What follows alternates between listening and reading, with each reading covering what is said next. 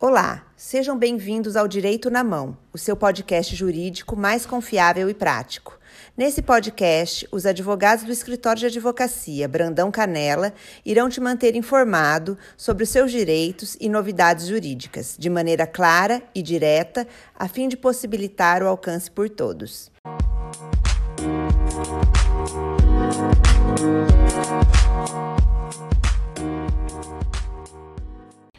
Muito prazer, meu nome é Gustavo Nakahara, sou advogado especialista em direito previdenciário aqui do escritório Brandão Canela e hoje vim falar um pouco se crianças e adolescentes podem receber o BPC LOAS. Bom, a resposta é sim. Mesmo sem nunca ter realizado contribuições para o INSS, a criança e o adolescente faz jus ao recebimento do benefício de prestação continuada, levando em conta que esse benefício não tem essa obrigatoriedade de contribuição. Infelizmente, há diversas enfermidades graves e deficiências que afetam as crianças, deixando-as em condições de desvantagem em relação às outras crianças.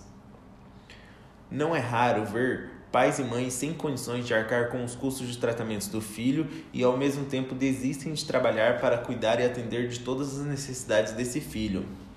Deste modo, como a previdência social é baseada em seu caráter contributivo retributivo, e a nossa Constituição veda expressamente o trabalho infantil, não existe nenhum tipo de aposentadoria por invalidez ou auxílio-doença para crianças com deficiência ou doenças graves.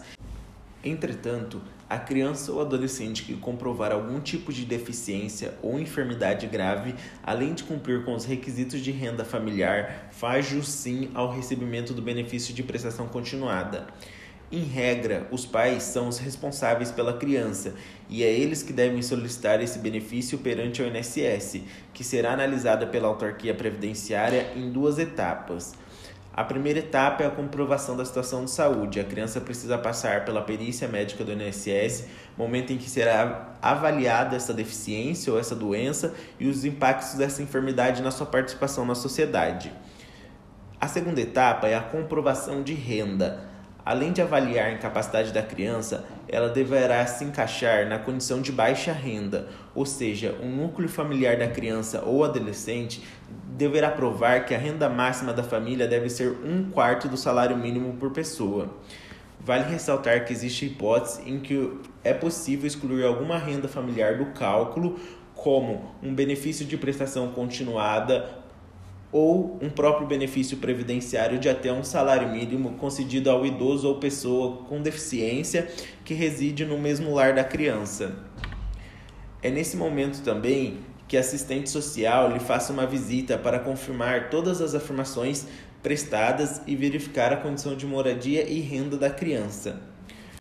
Por fim, para solicitar o benefício, o responsável pela criança ou adolescente pode comparecer à agência do INSS, ligar no 135 ou fazer essa solicitação pelo aplicativo ou site Meu INSS.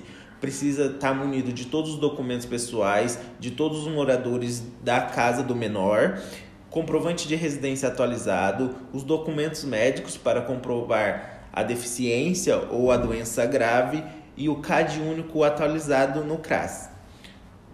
Caso tenha algum problema com o INSS ou o benefício seja negado, se faz necessária a consulta de um advogado especialista em direito previdenciário para entrar com ação na justiça. Muito obrigado e até a próxima.